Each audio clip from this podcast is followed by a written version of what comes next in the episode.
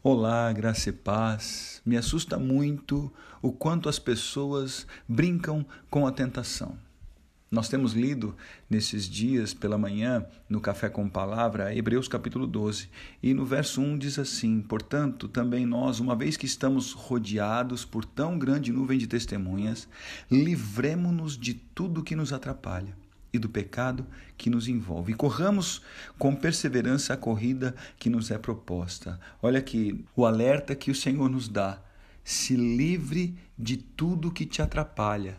Não está nem falando aí de pecado, está falando do que te atrapalha ou o que te leva a pecar. Tem muita gente brincando com coisa séria, desmerecendo a tentação que leva ao pecado, que leva a morte e destruição. Não sei se você conhece a história de Sansão, eu nem quero que você abra, mas medite depois lá no livro de Juízes.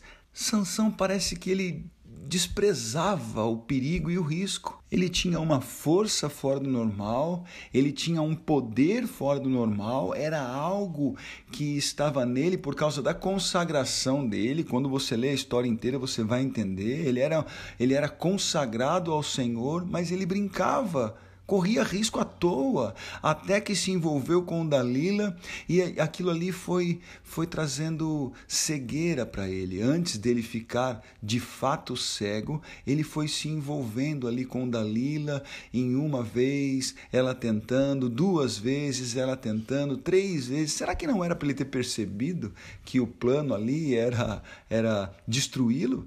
E talvez você lendo a história, você até pensa, eu não cairia nessa. Da primeira vez que Dalila ia tentar e eu já ia perceber. Da segunda vez então nem se fala. Mas o problema é que Sansão não se livrou lá atrás daquilo que o atrapalhava, daquilo que estava sutilmente tirando o foco dele do alto, tirando o foco dele da consagração, tirando o foco dele da santidade, distraindo ele com as coisas da terra, distraindo ele com as coisas deste mundo, e quando ele foi perceber, ele já estava enganado, ele já estava pego e prestes a morrer. É por isso que a palavra de Deus te alerta aqui em Hebreus 12. Olha, tem muita gente em volta de você, tem muita gente olhando para você. Existe também um mundo espiritual olhando para o seu comportamento, como você fala, o que você faz, como você reage. Se livra do que te atrapalha, porque isso que te atrapalha pode te levar ao pecado, e esse pecado certamente te levará à morte. Oro para que o Espírito Santo te revele não só o pecado, onde você tem pecado, mas te revele aquilo que está te atrapalhando, tirando o teu foco da presença do Senhor, e você assim consiga ser livre e dar um bom testemunho a todos que estão ao seu redor. Eu sou o pastor Renato, da comunidade Cultura Real de Indaiatuba. Um grande abraço, tenha uma excelente semana e que Deus te abençoe, em nome de Jesus.